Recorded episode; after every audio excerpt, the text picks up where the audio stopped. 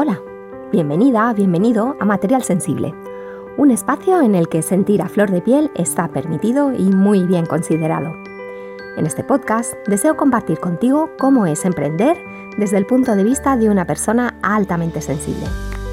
Quiero sacar a la luz cómo es la realidad de una parte de ese 20% de la población que vemos el mundo de manera muy diferente a la oficial.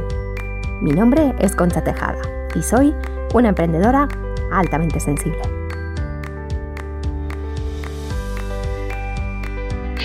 Hola, bienvenido a un episodio más de Material Sensible. Eh, puede ser que estés oyendo ruidos en la trastienda y es que, bueno, mi pareja está trasteando en la cocina, está haciendo unas lentejas riquísimas y, y, bueno, estamos en casa de mis abuelos, así que las paredes son finitas y es una casa viejecilla, así que puede ser que se cuelen en la grabación. Bueno, como te digo, bienvenida a un episodio más de Material Sensible. Eh, me gustaría empezar diciéndote que a veces recibo mensajes de personas que, sin ser emprendedores, me comentan que han descubierto el rasgo de la alta sensibilidad a través de este podcast y que eso eh, le ha ayudado a comprenderse mejor. Por eso, y para las personas que empiezan a descubrir el rasgo, comienza hoy una serie muy especial, mensual, de cuatro capítulos dedicados a los cuatro pilares de la alta sensibilidad y a todas aquellas paz bonitas que acaban de reconocerse en esos cuatro pilares. Así que de la mano de mi querida Rosa Mar Más, que es terapeuta especializada en paz, iniciamos hoy este ciclo que ella ha llamado Paz para principiantes y que a mí me encanta. Pero antes, dejadme que os presente a Rosa Mar Más. Rosa se define como una paz curiosa y con ganas de seguir aprendiendo. Su curiosidad es rebelde, como su naturaleza, que lleva al mar dentro. Un mar que parece en calma en la superficie, pero que en su profundidad se debate entre torbellinos creativos, sed de encontrar la verdad y las ganas instintivas de nadar en aguas siempre honestas y claras que la lleven hacia ella misma. Cuando conocí a Rosa, me pareció un alma sabia, de esas personas que te aportan paz y esa palabra que necesitas oír en el momento justo. Como el abuelo de Heidi, que era todo amor, pero hablaba más bien lo justo. Pero conociéndola un poco más, es que Rosa es esa Heidi que corría descalza por los prados, que soñaba con columpios colgados de las nubes, que se tumbaba en el campo durante horas para observar el cielo y sus formas caprichosas, tal vez buscando respuestas que disfruta con unas lentejas caseras y cuya ternura va haciendo amigos por donde pasa. Y os cuento un secreto. Esa niña Heidi sigue viva en su interior y sale a jugar cada vez que Rosa sonríe. Hoy Rosa acompaña a personas que tienen problemas para gestionar alguno de los cuatro pilares que implica ser altamente sensible. Desentraña traumas e historias de injusticias, como ya hacía de pequeña, protegiendo a los que amaba y que veía sufrir. Hola Rosa, encantada de tenerte aquí, es un placerazo. Bienvenida. Hola Concha, gracias a ti. Eh, estoy muy emocionada, o sea, se me ha puesto el nudo aquí. gracias por hacer ese, ese, esbozo ¿no? de, de, quién soy. ¿no? muchas gracias, muchas gracias. Gracias a ti, Rosa, de verdad, me, parece muy especial esta serie. Ya te digo que me la han pedido gente que se, de repente se han encontrado ahí como principiantes en el mundo paz y entonces eh, hacer esta serie de tu mano me, me, emociona a mí también, ¿no? Rosa, explica un poquito más a qué te dedicas, porque yo no, no entro mucho ahí, yo entro más en el tema personal. Entonces, si nos quieres contar un poco lo que haces y a qué te dedicas. Pues sí, Concha, mira, yo actualmente desde hace ya oficialmente tres años, tres o cuatro ya. Eh, me dedico a acompañar a personas con, alta sensibilidad en el proceso de, tanto de descubrimiento como de aceptación, como de entendimiento del rasgo en sí, hasta su, hasta su integración. Es un proceso que me encanta hacerlo porque lo hago a través de mi experiencia como persona altamente sensible siguiendo los pasos parecidos a los que seguí yo, pero también apoyándome en las formaciones que he ido haciendo a lo largo de mi vida, ¿no? Y esa alta sensibilidad lo que me permite pues es eso, es interactuar con otras personas altamente sensibles hasta ah, llegar a la justa, que digo yo, a gestión del rasgo, ¿no? Que pase de ser un, problema o un, a veces un agobio, ¿no? A algo que fluye, que somos, la, alta sensibilidad la somos, fluyamos con ella, ¿no? Este es a nivel laboral lo que yo hago acompañando a personas como nosotras, como tú y como yo, altamente sensibles. Un trabajo precioso, Rosa. Y tú dices que a través de tu propia, experiencia como paz y a través de tu historia también pues puedes ir acompañando, aparte de toda tu formación, puedes ir acompañando a estas paz bonitas que de repente se descubren y que, bueno, que, tienen ahí ¿no? algo que, sintonizar mejor. Em, ¿Cuándo descubriste que eras altamente sensible? Bien, yo descubrí mi alta sensibilidad a finales del 2015 en un momento de mi vida en el que lo dejé todo, dejé mi trabajo en banca, dejé mi casa, dejé mi pareja, o sea, dejé todo, hasta incluso mi entorno, ¿no? Y, lo hice por una simple razón de que me sentía, aparte de que me habían dicho siempre que era rara, que era diferente, yo, bueno, al final con mi rebeldía pues lo iba toreando como podía, ¿no? Pero ahí fue cuando, de hecho me operaron, me hicieron una operación integral de cadera y ahí pues tuve mucho tiempo, estuve postada en cama y estuve, tuve mucho tiempo para, para revisarme, ¿no? para hacer esa autoescucha. Y yo llegué a la conclusión de que era rara, no me sentía integrada con todo el entorno que hasta aquel momento tenía y que algún defecto había en mí, alguno algunos, ¿no? Y fue de una manera casual, mm, buscando por internet, me siento rara, bueno, puse varias frases hasta que, que di con, con, una que me hablaba de la alta sensibilidad. O sea, allí fue, y lo recuerdo perfectamente, siendo paz lo tengo todo integradísimo. Esta soy yo, están hablando de mí, ¿no? Y a partir de ahí recuerdo que hice, o sea, me, me impresionó tanto que, que, que, entré en un lloro profundo, profundo, profundo, que me mm. duró un par de días, casi tres, Evidentemente comía y bebía, pero, pero esa tristeza profunda que salió, ¿no? Pero no era tristeza de triste, era una tristeza de, era un lloro, quiero decir, de, felicidad, de, wow, mm. esta sí que soy yo, ¿no? Y no soy, o sea, no tengo defectos, tengo muchos defectos, entiéndeme, pero no estoy defectuosa, hay mucha más gente, ¿no? Hay un, 20, mm. un 30% de población mm. que es como yo. Y fue a partir de ahí cuando, a veces también con mis resistencias a ello, pero mm. fue cuando yo descubrí mi, alta sensibilidad. Mm. Qué bonito, eh. fue, fue un lloro de reconocimiento, ¿no? Y de decir, por, fin, por fin estoy en casa, a lo mejor, ¿no? Ahí lo has mm. dicho tú, sí. por fin estoy en mí, por fin me habito, no me evito por ser quien soy, me habito. Evidentemente, en un principio desde la ignorancia del no conocer el rasgo, ¿no? Pero es igual, ya, ya había encontrado mi casa, ¿no? Luego ya, ya fui descubriendo lo que había en esta casa, ¿no? Y evidentemente la, casa que yo habito también, ¿no? Pero con, con, ese rasgo, con esa luz de alta sensibilidad, alumbrando mi casa oscura y fría y, y, todo lo que podamos describir, ¿no? En este Sí, sí, sí. Mm. Y entonces, ¿qué pasó? Lo descubriste, lo, lo honraste con ese lloro, con ese reconocimiento y luego ya, ya, o sea, vino acompañado ese descubrimiento con muchos cambios en tu vida, eh, habías dejado un trabajo, habías dejado tu casa, eh, tu forma de, vivir en pareja. Em, y a partir de ahí, ¿qué, ¿qué, cambió? ¿Hacia dónde fuiste? ¿Fuiste en consonancia con el rasgo? ¿Lo tuviste en cuenta?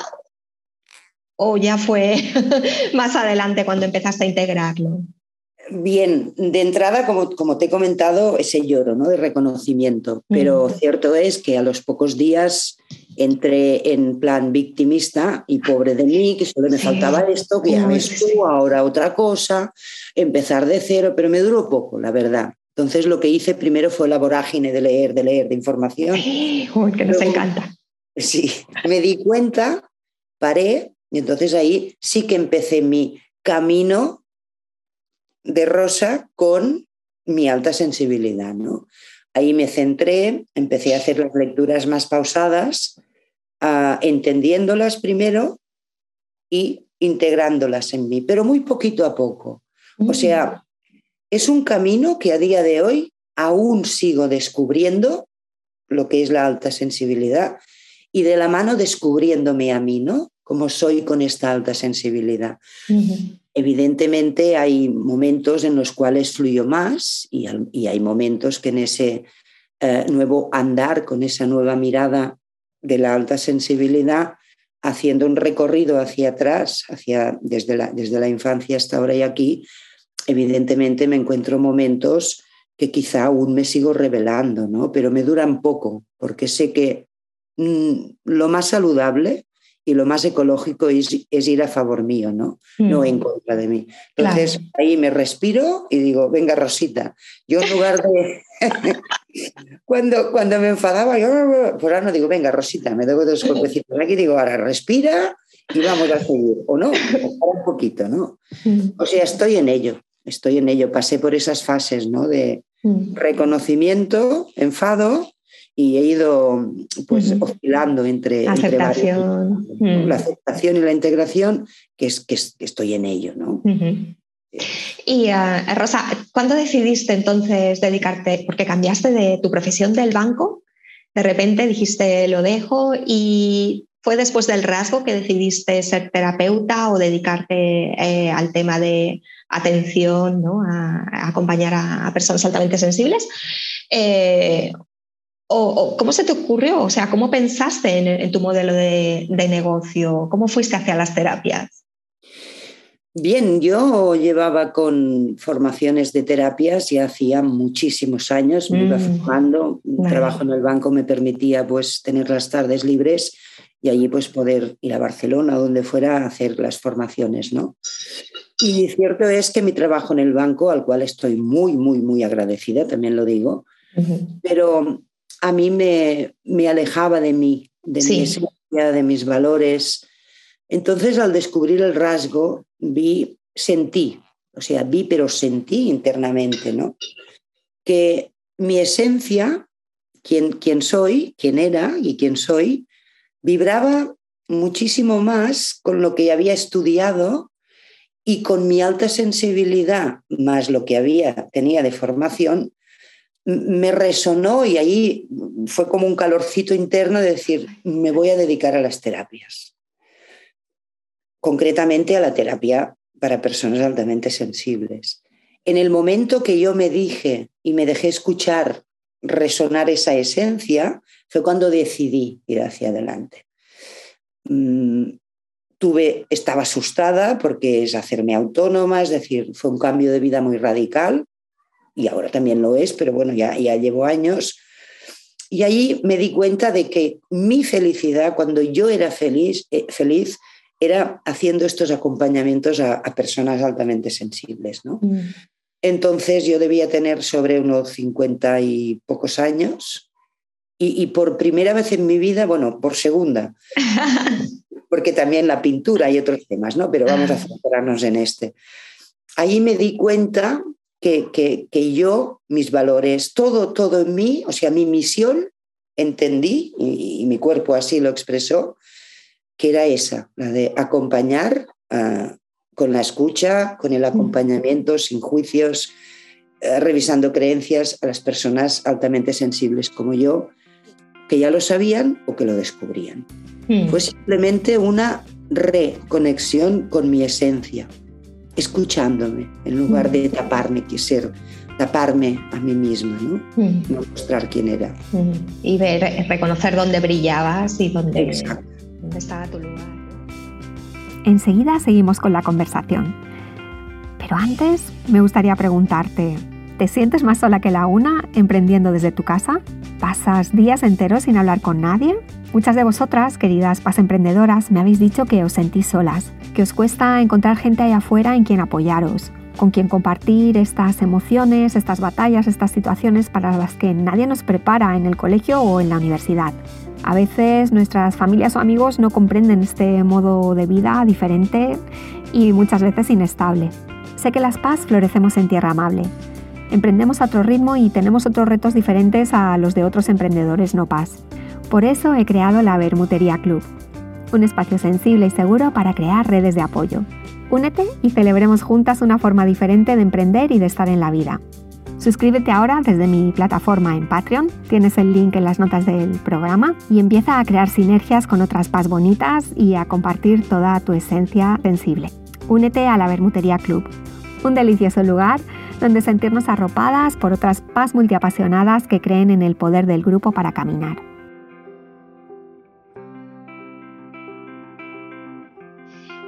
Es esa necesidad que tenemos las PAS de, contribuir y también de ser coherentes con lo que hacemos, ¿no? sentir esa coherencia dentro de nosotras, ¿no? con lo que hacemos cada día y lo que ponemos ahí afuera cada día. Mm, esto es muy importante para nosotras, sí. ¿Te parece que repasemos los cuatro pilares de la alta sensibilidad? Simplemente los nombramos y hoy nos, nos dedicaremos a esa profundidad de procesamiento, si te parece, y luego ya en los siguientes capítulos, pues al resto de los pilares, ¿vale? Sí, pues los cuatro pilares son un procesamiento profundo y reflexivo de nuestra mente, esa alta empatía y emocionalidad, ese captar las, los matices y las sutilezas, ah, que ya los iremos definiendo más cuando, cuando hagamos el, punto, ¿no? las, las cuatro características básicas. Y también la sobreestimulación que yo siempre digo que como consecuencia de estos tres o solo de uno, ya nos lleva aquí, ¿no? Es decir, la sobreestimulación para mí es em, la causante de una mala gestión o un mal entender los otros tres, eh, las otras tres características o mm. pilares fundamentales. Porque si los gestiono bien, nos anticipamos, me anticipo a esa sobreestimulación. Pero bueno, hace falta pasar por los cuatro, ¿no? Sí, y están los cuatro también muy, muy relacionados, ¿no? O sea, no es difícil separarlos, ¿no? Mm. Y eh, todas las PAS tenemos estos cuatro pilares, eh, bueno, eh, esta profundidad de procesamiento, sobre todo, que es la que vamos a, de la que vamos a hablar hoy. Sí, tenerla la tenemos todas y todos. Mm. Ahí lo, lo, único que varía es yo siempre digo que cada persona, aunque seamos paz, cada persona es diferente, una paz de otra paz, ¿no? Ese, esa profundidad y procesamiento tan reflexivo y profundo varía, depende de la persona, depende de las circunstancias en las que se ha visto envuelta a lo largo de su vida, depende de la infancia que tuvo, depende de si existe algún trauma, algún estrés, depende de muchos factores, pero así hablando en general, y aquí me lo puedo, me lo puedo permitir, sí, todos la tenemos, porque esos cuatro pilares son los que determinan la alta sensibilidad. Están los tests, pero son orientativos. Los cuatro pilares o los tienes los cuatro o no eres una persona con alta sensibilidad. Sí sensible, pero no con, con este rasgo característico para ser considerada paz y, funcionar como una paz, eh, tienes que tener el pack completo. Exacto, Esto viene de fábrica, con la etiqueta. el libro, a mí me gusta la palabra etiqueta. Con el libro de instrucciones, lo primero que ves es como, como de manera orientativa el test. Pero luego los cuatro pilares, o sí o no, porque los cuatro nos sostienen. Si falta uno, eso ya se tumba. O sea, es tan fácil como esto, ¿no? Ver si hay uno que no, que no, pues, pues mira, yo la empatía pues no la llevo a estos niveles, ¿no? Pues aquello se tumba y la alta sensibilidad ahí no, no, no, tiene cabida, es decir, no existe, ¿no? Sí, sí, sí, sí. Y bueno, vamos a empezar con esa, ese procesamiento profundo. ¿En qué consiste? ¿Cómo, cómo lo reconocemos para saber que, que este pilar existe dentro de nosotras? Aunque muchas ya nos hemos dado cuenta.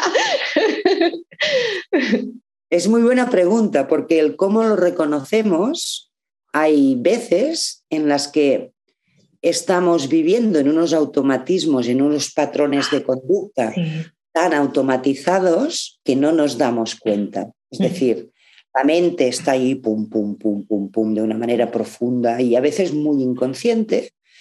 Y vamos siguiendo nosotros con nuestro día a día sin darnos cuenta de que nuestra mente está ahí, vamos, a tope, ¿no? Se dice, si no recuerdo mal, y si me equivoco, lo siento, que procesamos la información una media de 10 veces más que las personas que no tienen este rasgo. ¿no? Wow, imagínate. Claro. Eh, ¿Qué nos pasa con esto? Porque estamos, estamos inmersas en una manera de vivir que, como te he dicho antes, es como muy repetitiva, son unas rutinas que vamos siguiendo, pero en el momento que tú sabes que eres altamente sensible y conoces los cuatro pilares, y sobre todo ahora, visto que estamos hablando, yo siempre recomiendo que pares, aunque sean dos minutos, un minuto, te pares. Y cuando digo parar es parar todo el cuerpo y parar la mente. Pero muchas veces la gente se da cuenta de que sí, te paras, puedes cerrar los ojos, pero el, el pensamiento, nuestra mente, siguen funcionando. Sigue en modo lavadora a tope. Y, le, y, te dices, ya, y aquello no para, ¿no? Este para mí es el primer momento del ajá, del darte cuenta, ¿no? Es decir, vale, vale, vale, soy consciente, me hago consciente de que mi mente no para. Aunque yo le dé la orden, sigue pensando y pensando y pensando y pensando. Date cuenta, un pensamiento por diez, los que tenemos a lo largo del día es para volverse loca. Total. Así, ¿no? Entonces, el primer paso de todos es, a través de la conciencia y la autoobservación, desde el silencio, desde el centramiento de me paro y me escucho, darte cuenta de que esta mente no para. Este sería el primero. Procedimiento siguiente, o que yo recomiendo, cuando te das cuenta que tú paras y esto sigue, stop, cualquier orden, cada uno va a encontrar la suya, ¿no? Yo, por ejemplo, como te he dicho antes, digo, Rosita, para la mente. Para la mente. hay veces que el para la mente me lleva a otros, otros pensamientos. Es decir, es un pensamiento en bucles mm, muy profundo y, que van desde la hora y aquí hasta lo que, desde que éramos pequeños hasta dentro, bueno, de, no se sabe cuántos años. ¿no? ¿Qué es importante aquí? Como he dicho, darte cuenta. ¿Cómo podemos proceder a esto? Mira, yo siempre cuento lo mismo. Nosotros, a lo largo del día, pues hacemos varias comidas y en la medida de lo que nos es posible, cuidamos nuestra alimentación. Aquello que comemos para que nuestro cuerpo, nuestros órganos, nuestro, nuestro físico esté sano, esté, sea coherente con lo que dices, tal y cual, ¿no? Se dice que somos lo que comemos. Sí. ¿Eh? Entonces yo hago el paralelismo de ¿Qué te dices? Es la alimentación que das a la mente. ¿Cómo lo dices y desde dónde lo dices? Vale. Respondiendo, más que respondiendo, primero darte cuenta de esas tres preguntas, mm. integrarlas y decir, vale, ¿qué me estoy diciendo? Lo que yo me estoy diciendo a mí me aporta un beneficio, es ecológico, me mantiene centrada, me mantiene, me, mantiene en la fluidez de mi día a día o me causan sufrimiento, me causa un estrés o me conecta con un trauma. Ah, pues igual sí que me conecta con todo esto, ¿no? Vale, pues como tenemos esa capacidad tan profunda y esa reflexión también tan profunda, vamos a darle la vuelta, creo que se dice, a la tortilla. Si tenemos esa capacidad que la somos, pues en lugar de detectar esos pensamientos que no nos aportan y cambiarlos, aunque sea de a poquito. ¿Vale? Es decir, ¿qué me digo? Mira, es que eres tonta porque no sirves para nada, te pones ahí el calendario, no haces nada, eres una inútil. Oye, mm. pues comiendo esto muy bien no podemos estar. No, no, nuestro cuerpo va a estar envenenado. si somos lo que comemos, también somos lo que pensamos. Mm. Lo que pensamos incide en las emociones que sentimos. Nosotras que con, toda esa empatía, ese captar energías y emociones, pues imagínate tú diciéndote todos esos mm. piropos, irónicamente. Cosas bonitas. Claro, ¿qué energía vas tú a desprender en tu entorno? ¿Qué va a llegar a ti? Pues aquí ¿qué piensas? Mm. consecuencia, estás anclado, siempre estás dando vueltas. Mm, sí, rumiando, rumiando, rumiando. Mm. Entonces, primer paso, me doy cuenta. Segundo paso, a ver, muy importante que cada uno y cada una respete sus tiempos. Mm. Es muy importante. Que es que no me salgo. Bueno, quiérete mucho. Si no te sales hoy, reconócelo. Si no te sales mañana, reconócelo. Pero no te sigas castigando diciéndote que no sirves, que no eres válida, que no eres válido. Mm. Simplemente dite, hoy no es, pero va a ser, porque yo me lo propongo. Mm. Simplemente cambiando ese eslabón, ¿no? Que Ese une discurso. Mm. es- Ya llega un día que dice, vale, pues sí, de a poquito, con mucho amor y con mucha conciencia. Y a veces me dicen, yo no tengo tiempo para hacer esto. Vale, entramos en el modo tiempo que decimos. Un minuto, dos minutos, un pequeño cambio nos lleva a poder conseguir el cambio total. Y si no es total, es muy diferente. Que en lugar de un 90% de pensamientos negativos, pues llegue un día que tengamos un 10 de negativos. Pero teniendo 90 de positivos, estos 10 los podemos ir campeando, ¿no? Es que incluso esto que dices me recuerda un poco, bueno, yo, yo no, tengo, no tengo mascotas, pero me encantan los, vídeos de, de eh, cómo, cómo comprender a las mascotas, ¿no? Y entrenamiento de mascotas y cómo, cómo hacer que cambien su comportamiento cuando están en ese bucle, ¿no? De eh, ansiedad, de estar ahí metidos, ¿no? Y entonces a veces pues ves a entrenadores que con un simple clac, chasquido, sacan al perro del- de ese bucle, de esa ansiedad, ¿no? Entonces, eh, se me ocurre que, que podemos crearnos nosotros nuestros propios chasquidos, ¿no? A lo mejor ponernos una alarma en el móvil o algún tipo de recordatorio que, que nos pregunte qué estás pensando, ¿no? Y cómo, cómo- o qué te estás diciendo, cómo te lo estás diciendo. Y la tercera era eh, desde qué lugar, ¿no? Mm. ¿Cómo te dice desde, y desde qué lugar? Porque lo Sí. puedes decir desde una emoción, desde una Mm. rabia, desde una ira. Sí. Y la otra manera, la sana, Mm. la ecológica, Mm. es decirlo desde tu esencia, Mm. reconocer. O sea, yo reconozco que hay veces en mi día a día que sigo teniendo. Claro, esto es un aprendizaje también, ¿no? Y un camino hacia ti. Reconocer que está ahí, ¿no?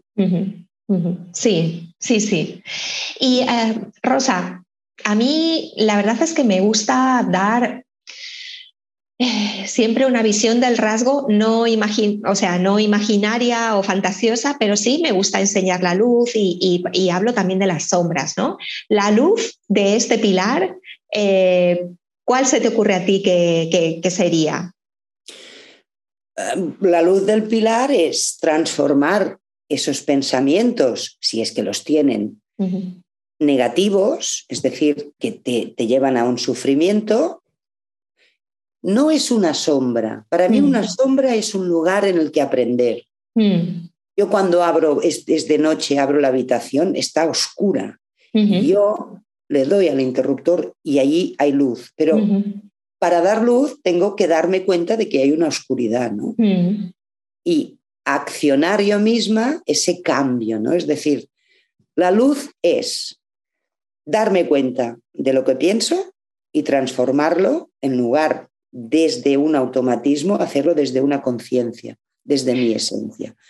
Teniendo ese procesamiento tan profundo y reflexivo, podemos hacerlo, podemos cambiarlo. En lugar de lo que nos hacen sufrir, cambiarlos por, por los que nos hacen fluir.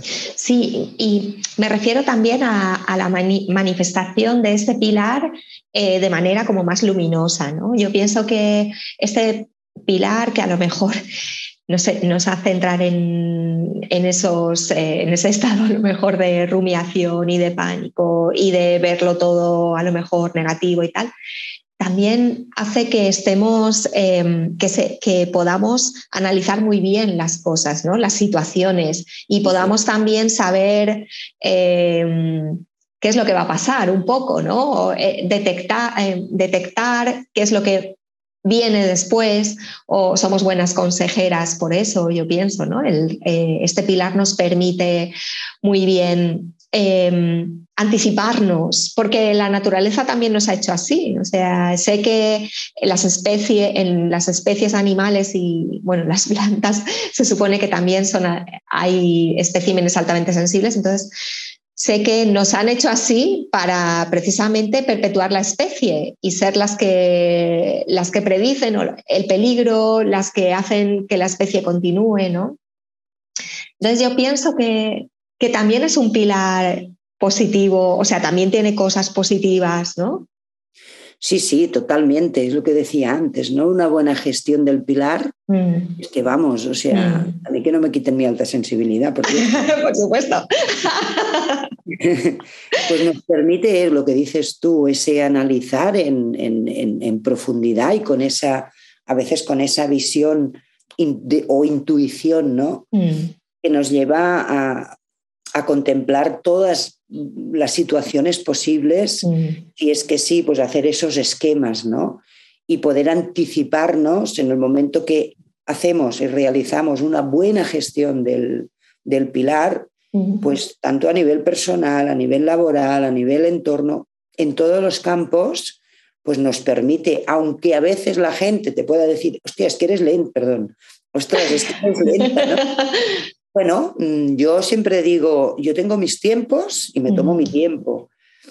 Evidentemente, analizar en profundidad y hacer ese pause and check, como decía la doctora Elaine Aron, ¿no? O los niños, las niñas, ¿no? Que, oh, yo me tiro del tobogán y a lo mejor tú estás ahí. No, a lo mejor no, es cierto, ¿no? Analizando qué te puede pasar y qué no te puede pasar si te tiras o no te tiras. No tenemos miedo. Bueno, hay personas que sí que tenemos miedo, pero no es una cuestión de miedo, de ser miedica mm. o ser no, simplemente estamos chequeando y contemplando todas las posibilidades que conlleva ese nuevo, ese, nuevo empleo, esa nueva mm. situación, ese nuevo lo que sea, ¿no? Mm. Claro, bien gestionado, vamos, es maravilloso porque eh, te conecta con una realidad y te conecta con una proyección, con una visión muy real y, muy acertada. ¿Que nos podemos equivocar? Por supuesto, somos humanas ¿no? y humanos. Pero bueno, ahí estamos muy afinados siempre y afinadas, ¿no? Y eso para mí es el lado bueno, ¿no? El lado de la sigestión de, de, los rasgos, en este caso del pilar, ¿no? Sí, sí, sí, sí. Y en, el negocio, bueno, yo he apuntado aquí algunas cositas ¿no? que, pueden dar luz a nuestro negocio gracias a, este pilar. Pues sabemos lo que va a pasar, lo que comentábamos antes, aunque muchas veces no nos lo creamos, digamos. ¿Esto por qué? ¿De dónde me viene? ¿no? Tenemos una fuerte intuición que nos habla, que no sabemos de, dónde nos viene y es de toda esa, esa profundidad que tenemos de análisis, de, de, tener en cuenta todo, ¿no? Y Luego hacemos trabajos con gran minuciosidad también, que esto puede ser, puede ser una, buena, una buena cosa, ¿no? Y también con mucho amor, yo pienso, que, que también ese pilar implica ese, amor, ¿no? Y nos preparamos muchísimo y nos encanta la etapa de recoger información. Yo pienso que todo, es, todo lo que es información nuevo, aprender, ah, nos, nos nutre muchísimo, ¿no? Y esto, pues, para el negocio puede ser muy, muy bueno también. Luego la creatividad cruzada, pienso que también gracias a esa profundidad, no sé, nos, somos personas muy, muy creativas y también hacemos muchas conexiones, ¿no? Con toda esa, claro, imagínate, diez veces más información, las conexiones que creamos y para el negocio es que es genial, nos nutrimos, bebemos de, de fuentes muy diversas, ¿no? Y somos capaces de de crear cosas insólitas, a lo mejor de un pequeño dato, de una pequeña palabra, de un podcast que hemos escuchado, de una interacción con alguien, ¿no? de, esa entrevista que estoy teniendo contigo, ¿no? de una ilustración. Y luego también, Rosa, no sé si a ti te pasa con tus PAS, a mí me pasa con mis clientas que es que aprovechan muchísimo las sesiones de mentoría o las sesiones en, grupo, ¿no? claro, todo lo que les dices o todo lo que se vive ¿no? en una sesión, lo profundizan tanto que les le pueden sacar mucho jugo, ¿no? Ese sería a lo mejor.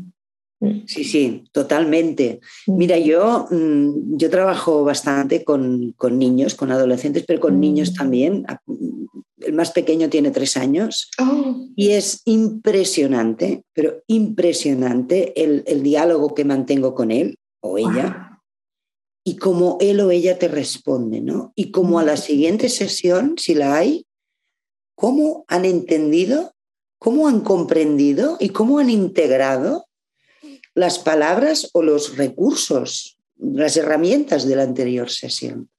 Y te estoy hablando de un niño de tres años.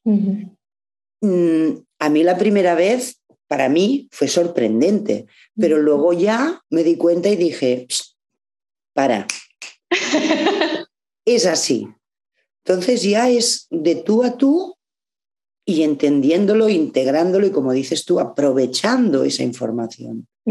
Porque automáticamente hacen un cambio, porque ellos sienten, yo así no estoy bien y de esta manera sí, pues van para allá. No se cuestionan, simplemente sienten, prueban cómo estaban antes y cómo están ahora, ¿no? Nada más que decir. Qué bueno, wow, qué bueno. Es que imagínate, cosas que hemos descubierto, me, decías en el 2015, eh, ¿no? Eh, que 2016 que descubriste el rasgo. Imagínate descubrirlo a los tres años y sacarle todo el potencial y, gestionarlo bien, ¿no? Es que debe ser increíble. Mm, y aquí también el hecho de a veces, la mayoría de las veces, por no decir todas, mm. eh, cuando viene a consulta un niño o una niña, también el el asombro o y a veces la alegría ¿no? del papá o de la mamá o de ambos, ¿no? porque a través del niño o la niña ellos se han descubierto como paz también, ¿no?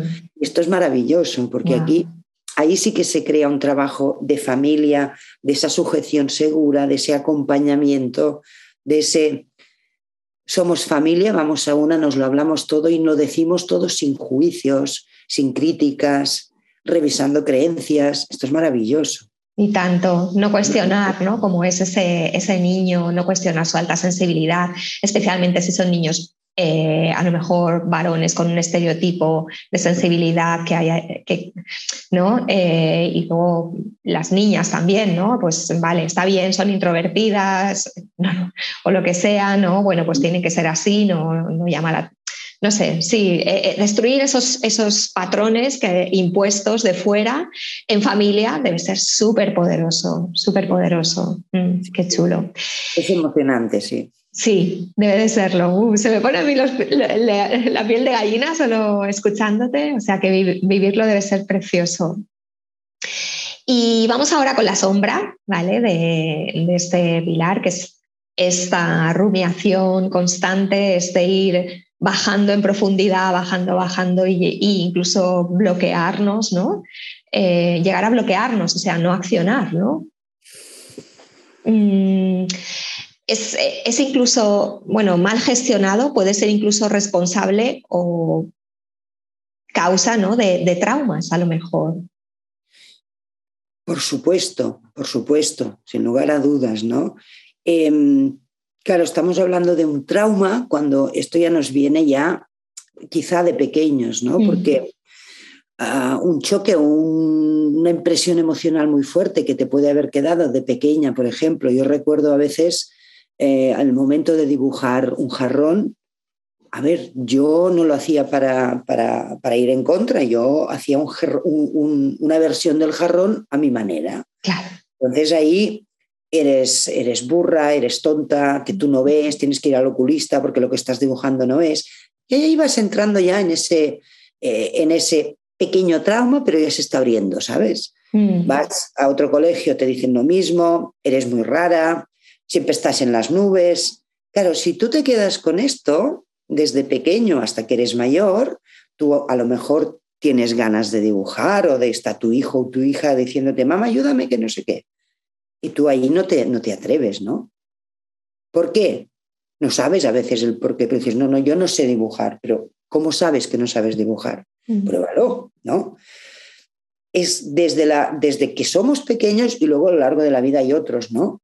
Que nos creamos ese, nos creamos, no, nos mezclamos con lo que nos dicen, nos creemos esa etiqueta, ¿no?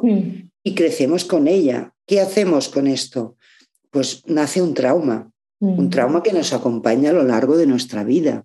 Y siempre digo que nunca es tarde para superar un trauma. ¡Wow! ¡Qué bueno! Qué importante esto que dices. Nunca es tarde para superar un trauma. Lo importante es encontrarlo, saber de dónde nace esto, ¿no? Yo en, mi, en mis sesiones utilizo un método que, que es Wingwave, no voy a entrar en ello. ¿eh? Y ahí hay un test que lo que nos determina es buscar a través de las preguntas el origen, ya sea de un estrés o de un trauma. Entonces ahí detectamos justo el momento y dices, por ejemplo, ¿qué te pasó entre los cuatro y los, y los cinco años? Ah, pues mira, sí, porque quería ser ilustradora. Ostras, pues me pasó, por ejemplo, lo que te dice, un ejemplo, ¿eh? Ah, y luego has ido dibujando, no. Y ahora te han ofrecido, porque tienes un entorno que tienes posibilidad de, colaborar en un libro ilustrándolo y tú has dicho que no. Cuando alguno o alguna de tus amigos han visto alguna cosita que tú haces cuando estás sola, pequeñito, y han dicho, hostia, pero si sabes un montón, ¿no? Mm. Eso te crea un trauma, un trauma y una mentira que te crees por mm.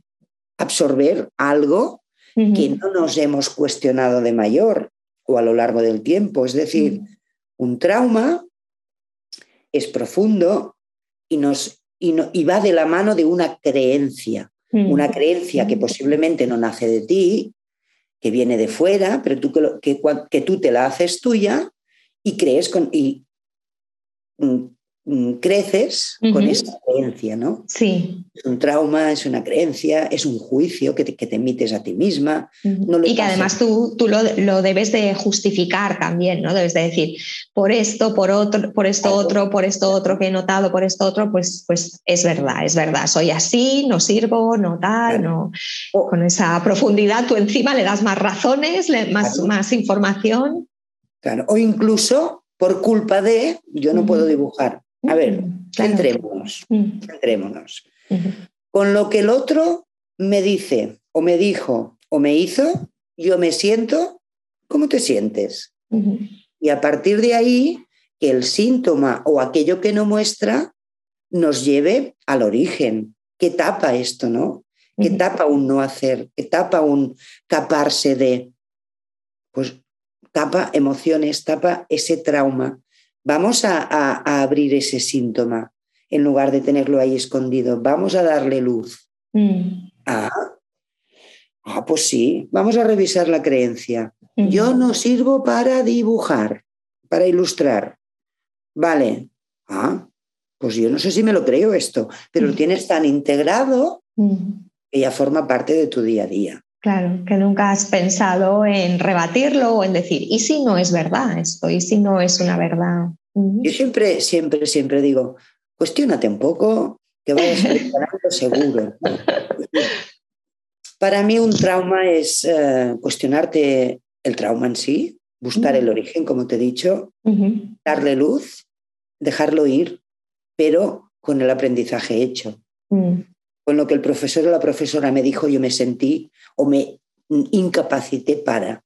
Mm. Pero como lo dijiste tú, pues yo misma, tú misma, te vuelves a capacitar. ¿Cómo? Pasando la acción. Mm. Que pasando la acción van a salir emociones que están estancadas, o bien en modo de trauma o bien en modo de estrés, las trabajamos y las liberamos. Vamos al origen, a nivel neurobiológico, a buscar estas sombras para abrir la luz, hacerlas visibles, mirarlas, aceptarlas, integrarlas y dejarlas ir. Y ahí el trauma se diluye. Se diluye con un aprendizaje y con mucho amor. Es como deshacer una lazada, ¿no? Deshacer a lo mejor ese, esa lazada que te tiene atada también a esa reacción, porque normalmente cuando hay trauma, ¿no? Sueles tener bueno, yo no soy, por supuesto, especialista, pero sueles tener como una reacción automática muy fuerte, ¿no? A veces, pues ese eh, salir corriendo o ese defenderte, ¿no? O ese esconderte. y, entonces deshacer esa lazada, ¿no? De, esa reacción que al principio te mantenía eh, viva cuando eras pequeñita, que te mantenía ahí ¿no? En, esa supervivencia, pero ahora ya no la necesitas, ¿no? Entonces es como claro. Mm. Como deshacer esos nudos, ¿no? Que a nivel mm. interno están ahí instalados. Mm. Muchas veces no somos ni conscientes de que, de que ahí están, pero sí, que nos causan o, con ellos mostramos unos patrones de conducta, unos automatismos que siempre son los mismos.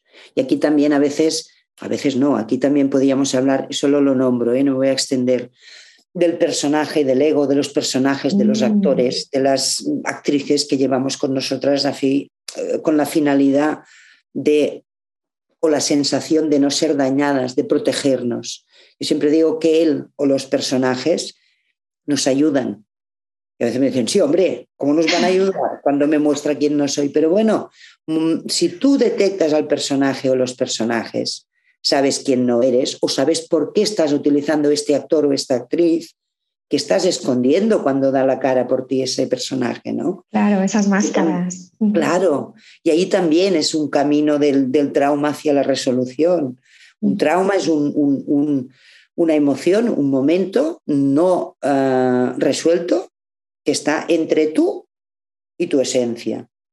Vamos a ello, vamos a sacar al escenario los actores y las actrices, las que hayan, y vamos a darle visibilidad y a través de ellos, oye, abrázalos, que nos mm. dan mucha información, ¿no? Ay, me encanta. Vamos a sacar todo el elenco de personajes que te has montado, ¿no?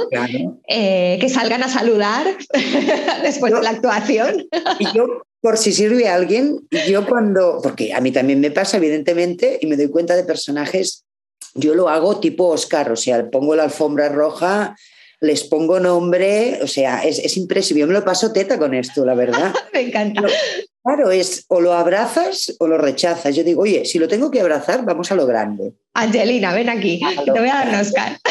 y todos tienen, vamos, o sea, fliparías, ¿no? Yo, yo me lo paso en grande. Y luego digo, venga, ahora que los tengo aquí, qué lujazo, voy a aprender. Y ya está, y luego les digo, muchísimas gracias. Wow, Rosa, hace, falta mucha, mucha humildad también para hacer eso, ¿eh?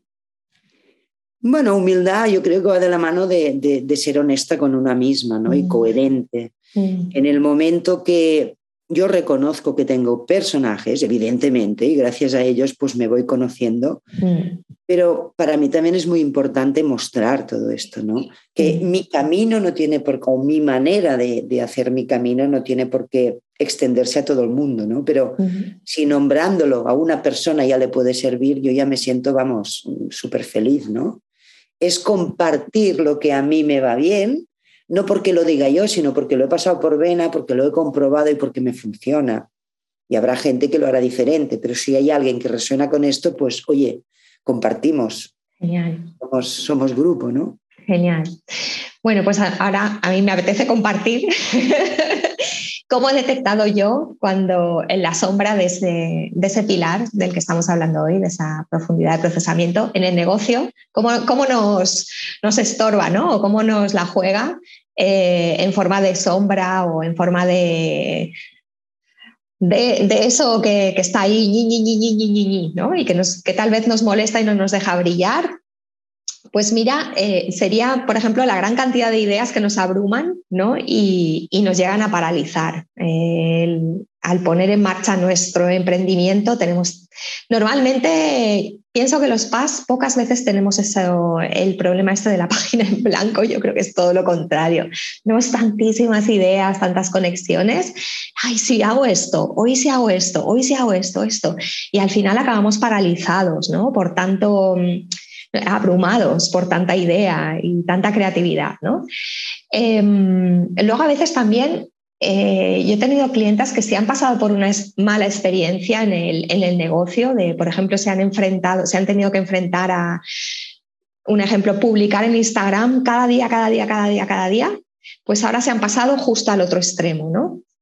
Esa mala experiencia les ha dejado ahí un, buen pozo, un trauma del que hablábamos, y ahora son incapaces a lo mejor de, de, publicar en Instagram, aunque sea una vez a la semana, ¿no?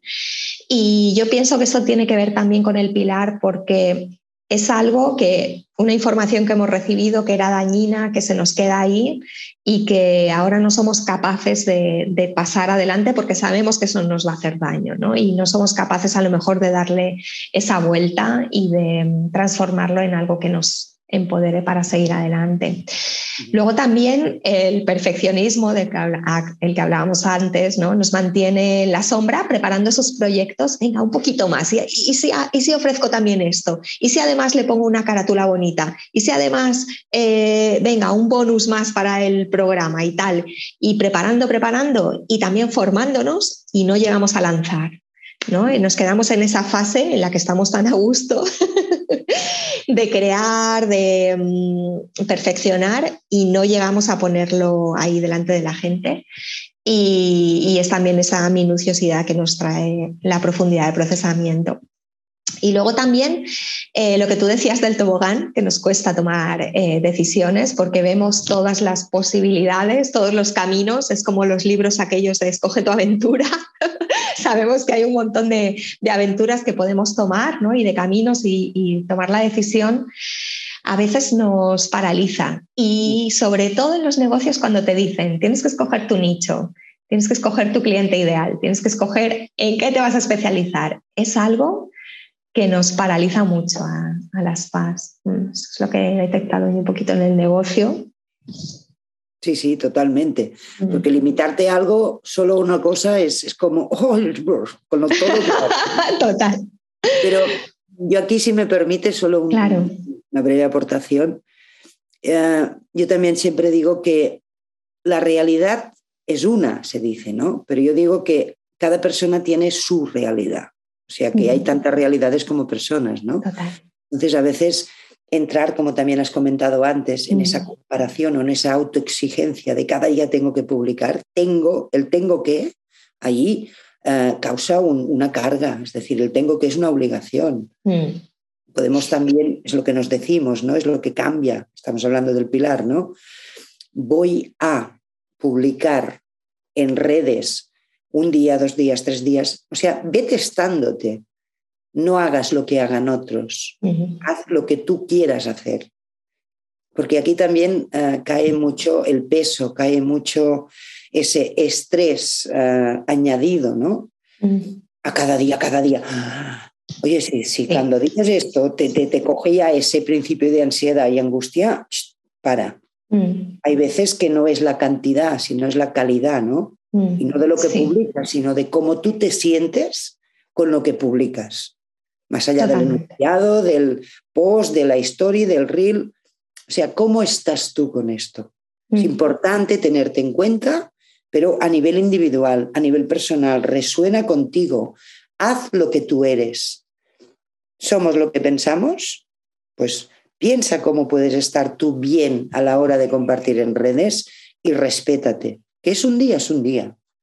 Que son dos veces al día, pues cada uno va a encontrar su, su, su espacio, su tranquilidad en el cómo me visibilizo a través de redes, ¿no? Por ejemplo. Totalmente de acuerdo, Rosa. Eh, para mí, primero es tu intuición, ¿no? ¿Qué te está diciendo esa intuición? O sea, si tienes esa resistencia tan grande, tu intuición te está diciendo que igual vayas hacia otro medio o por otro lado, o comunicar de otra manera o con menos frecuencia, ¿no? Primero la intuición, luego el disfrute, que es como otra forma de intuición, yo pienso, ¿no? Que te habla muy claramente con qué disfruto. Yo, no sé, haciendo podcast o haciendo vídeos o escribiendo emails o escribiendo en el blog o, o escribiendo un libro cada mes o lo que sea, ¿no?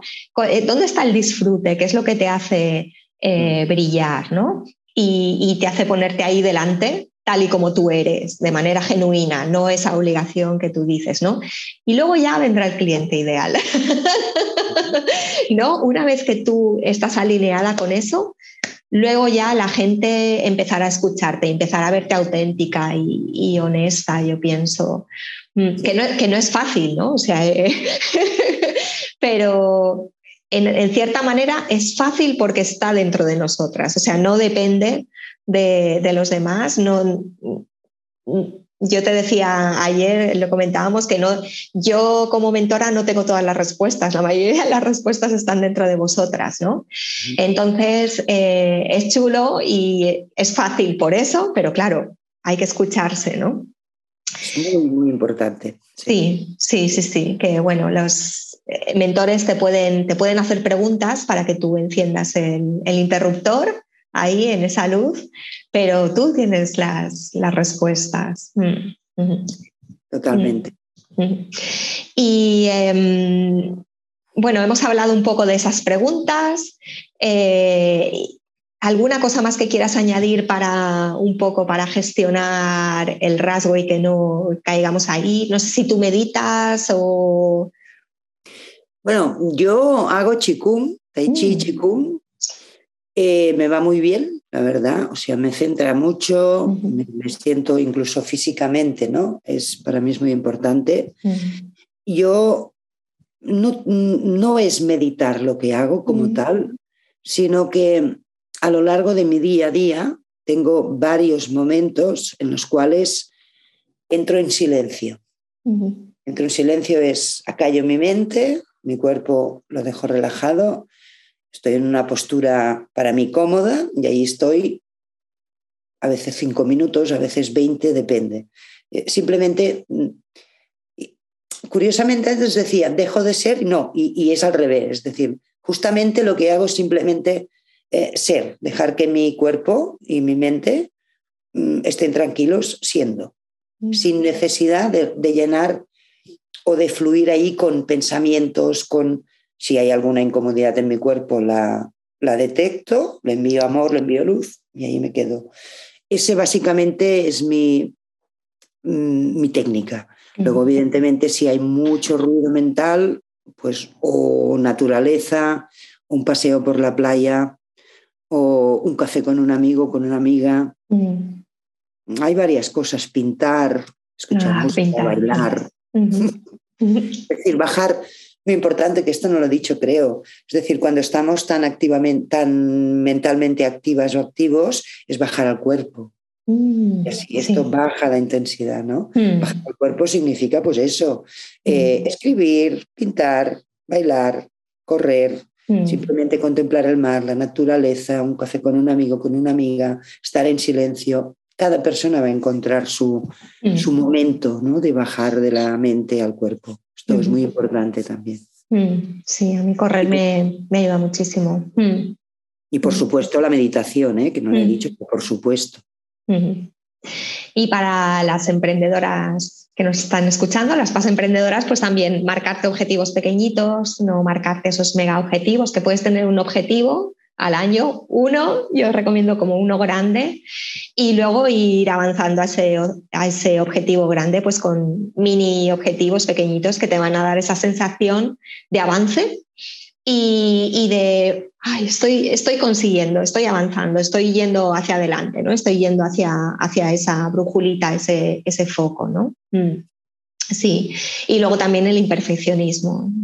Imperfeccionate, ¿no? Practicar ese salir al mundo de manera, pues, imperfecta, pues no pasa nada, y ir, jugando un poco, ¿no? Eh, jugar, jugar en, el mundo, que pienso que también es, es una conexión con el cuerpo, ¿no? pero realmente cuando éramos pequeños corríamos, pintábamos, bailábamos, ¿no? estábamos muy, muy conectados y ahora pues por no equivocarnos hemos dejado de, jugar y, tenemos que, parece que de adultos tenemos que ser perfectas y es, es un corsé demasiado grande, yo pienso. Y también hacer esa, esa revisión, ¿no? De soy imperfecta. Mm. ¿En base a qué? ¿Cómo sí, sabes que eres imperfecta, ¿no? ¿Cuáles son las creencias que están ahí eh, impregnadas, ¿no? Sí. ¿La perfección o la imperfección? Yo no lo sé, o sea, no voy a profundizar en ello, ¿no? Para mí lo que existe es mi tranquilidad, mi paz y mi fluir, ¿no? Más allá de la perfección o la imperfección. Sí, exacto. Y Rosa, tú me has comentado que trabajas también con personas, eh, con algunas personas que no son, que no son paz, pero que tienen a lo mejor alguno de los eh, pilares o problemas a la hora de gestionar alguno de esos pilares que tengan. Como paz, ¿qué crees que aportas a, esas personas que no son paz? Ah, pues sin lugar a dudas, de entrada, información sobre la alta sensibilidad. Mm, qué bueno. ¿Por qué? Pues porque yo no tengo la bola que pueda ver si lo es o no lo es, pero de entrada siempre les, les proporciono los test si es adulto como si es eh, pequeño, un niño o niña. Y luego los cuatro pilares, siempre, siempre, siempre los nombro. Mm. ¿Por qué? Pues porque podría ser desde el desconocimiento de la persona que me viene, yo no sé si es pasa o no, pero por lo menos empezar con esto, decir, mira, pues no, yo de los cuatro, dos sí, pero los otros dos no. Pues mm. venga. Pero yo le digo, mm. la alta sensibilidad lo hago cortito, pero lo de la información. ¿Por qué? Porque creo que es importante que se, que se sepa ¿no? que mm. la sensibilidad existe que se están haciendo muchísimas investigaciones desde que lo empezaron la doctora Elaine Aron y su marido Arthur, y a día de hoy pues las hay tanto en, Estados Unidos como en Europa como en Asia, ¿no? sí, en España también, ¿no? Se están en haciendo España, en España también está también Manuel Chacón, su hermano, es decir, hay varias, varios grupos que están trabajando científicamente eh, sobre el rasgo, ¿no? Entonces, a veces me dicen, ah, esto es una moda, digo, ahí, ahí yo me pongo, digo, ah, vamos, vamos, vamos a aclarar las cosas. Claro, ahí es simplemente pues es el, hacer una definición muy esquemática de lo que es y de lo que no es. Porque también hay versiones que, que, vamos, que no. Pero por lo menos la información que doy, que sea auténtica, de fuentes fiables y que la gente se pueda nutrir de ellas. Es porque si esa persona no es altamente sensible, pero le resuena que esos cuatro pilares puede ser eh, de alguien de su entorno, pues mm, yo lo sé que luego se lo comentan. Y a veces me llaman y dicen, oye, mira, que ha venido tal y me ha dicho esto, esto y esto. A ver, yo lo explico. Ah, pues mira, yo lo soy. Pues perfecto. Mm. Ahí vamos ya entrando en esa divulgación. Mm. Sí, es, es muy importante eso, porque hay muchos términos y hay mucha, mucha mezcla también, ¿no? En según qué portales y según qué webs y, según qué publicaciones que se mezclan cosas diferentes, eh, ¿no? Con la alta sensibilidad. Entonces, em, es importante, es importante el trabajo que haces de divulgación y de fuentes eh, que sean seguras, ¿no? Y comprobadas. Mm, Para mí es muy importante esa rigurosidad, ¿no? sí, no decir algo que no es ¿Para qué? Pues para no confundir. Es decir, es muy claro lo que es la alta sensibilidad, se explica muy rápido. Mm. está, no hace falta mm. aquí más adornos, más subtipos, no sé qué. Lo respeto mm. porque no soy nadie para cuestionar nada, ¿no? Pero yo me limito a dar la información que está escrita, que está comprobada y que está ahí para todo el mundo, ¿no? En las fuentes en las cuales me informo, ¿no? Genial. Y Rosa, ahora ya subiendo un poquito más de nivel, pensando ya en lo trascendental, ¿qué crees que podemos aportar las paz al mundo? Uf, yo creo que muchas cosas y entre ellas es, por ejemplo, a nivel personal, esa empatía, ese que es otro pilar, esa capacidad de escucha, ese, con, una, con una alta sensibilidad bien gestionada, ¿eh? ese dar visibilidad mostrándonos como somos para que la gente nos conozca sin esas máscaras. Ah, también ese, por ejemplo, a nivel laboral, esa capacidad de, organización y de anticipación, ese filtraje tan fino y tan acertado, ¿no? Es decir, yo creo que las PAS al mundo en general lo que podemos aportar es una honestidad, una visibilidad, una transparencia, una profesionalidad basada en ese procesamiento y en otros pilares que nos lleva a poder hacer un esquema rápidamente o no tan rápidamente, por ejemplo, en un trabajo, eh, en una relación, en un entorno de amigos, en los cuales nos demos permiso a nosotras mismas para ser quien somos, ¿no? ¿Qué aportamos? Pues visibilizarnos, normalizar la alta sensibilidad, fluir con quien somos y, dar esa imagen de no necesito florituras, no necesito esconderme debajo de, sino simplemente soy, ¿no? Esa fortaleza, esa profundidad, ese conectar con el otro, con las otras, ¿no?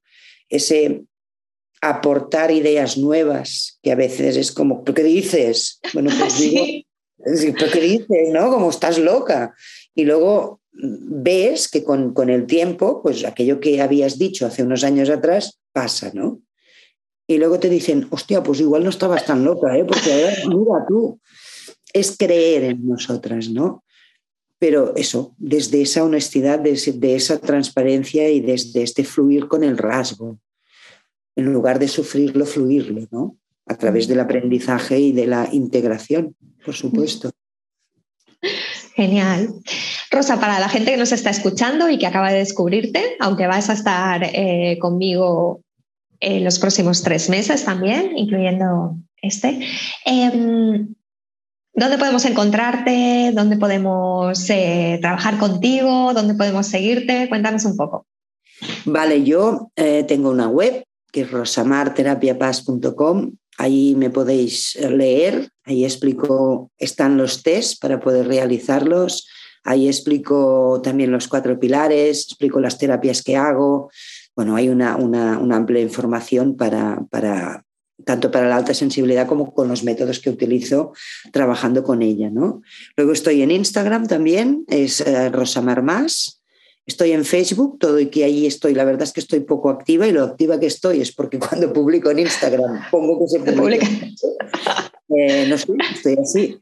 Y ahora, ahora no, mal dicho, en breve voy a estar también más presente o presente en Pinterest, porque activo de nuevo mi faceta artística, escribiendo. Entonces, mm, en Pinterest voy a estar más artísticamente todo y que, como bien me dijiste tú ayer cuando hablamos, lo voy a enlazar también y poner en mi blog, en el blog de mi web, ¿no? Básicamente, así decirte también que soy vocal de ACPAS, de la Asociación Catalana de Personas Altamente Sensibles, y soy profesional asociada también en APASE.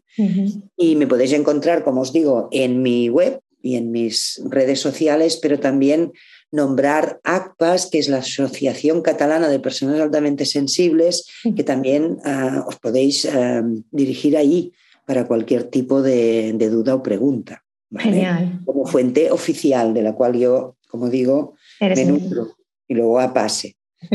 APASE es la Asociación Española de Personas con Alta Sensibilidad.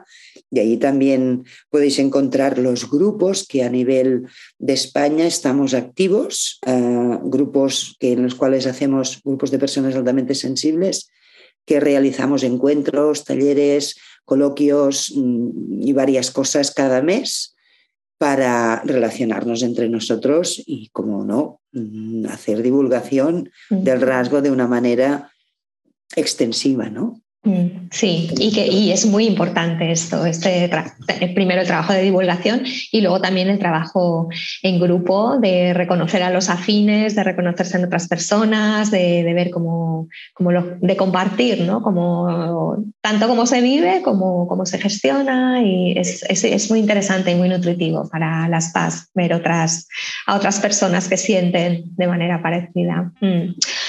Pues Rosa, tengo que, cerrar aquí ya porque llevamos, pues ya, sí, nos estamos acercando, bueno, hemos pasado ya la hora y luego esto no hay quien lo dijera, ni siquiera las PAS, que nos encanta profundizar.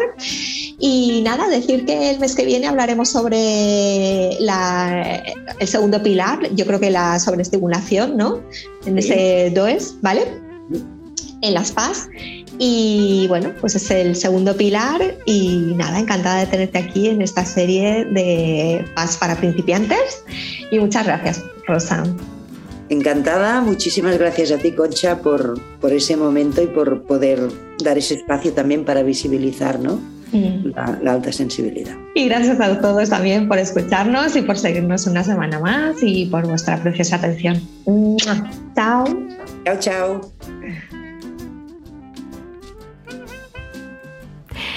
Muchas gracias por escucharnos.